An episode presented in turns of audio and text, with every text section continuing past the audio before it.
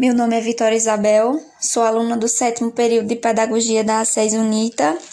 Vou falar um pouco sobre o tema a sala de aula e os desafios da informatofobia e da informatolatria. A informatofobia se designa no receio ao uso de computadores ou ao que se relaciona com eles. Já a informatolatria seria o gosto exagerado por tudo que se relaciona com a informática.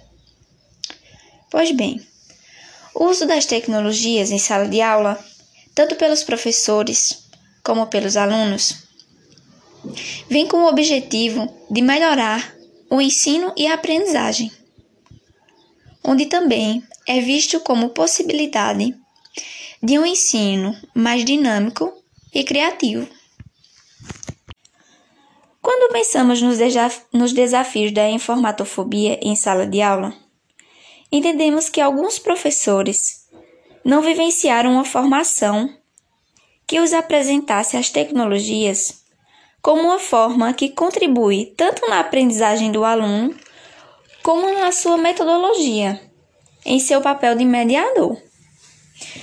Então, quando o professor se nega a utilizar a informática como uma ferramenta didática, ele acaba limitando aquele aluno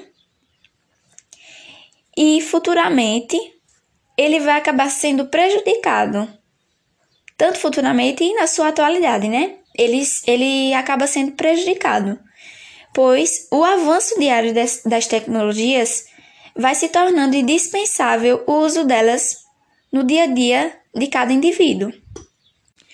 E quando falamos sobre a informatolatria,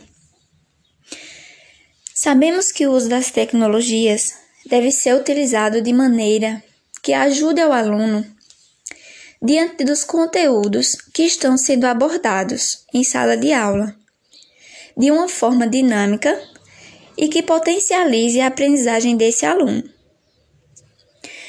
Muitas vezes, é, os alunos acabam exagerando do uso dessas tecnologias, principalmente quando falamos em redes sociais, que seriam os meios de comunicação. E muitas vezes os alunos se tornam dependentes desses meios usando de uma forma que não é proposta para sua aprendizagem. Falando um pouco sobre é, a mediação, sobre o bom uso das tecnologias, tanto o professor quanto a família devem orientá-los diante dessas questões.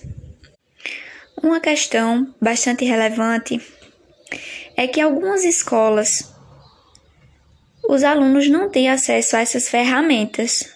Um exemplo disso são as escolas das áreas rurais. Então, é importante e cabe ao professor não exigir desses alunos quando eles não têm acesso tanto na escola quanto em casa.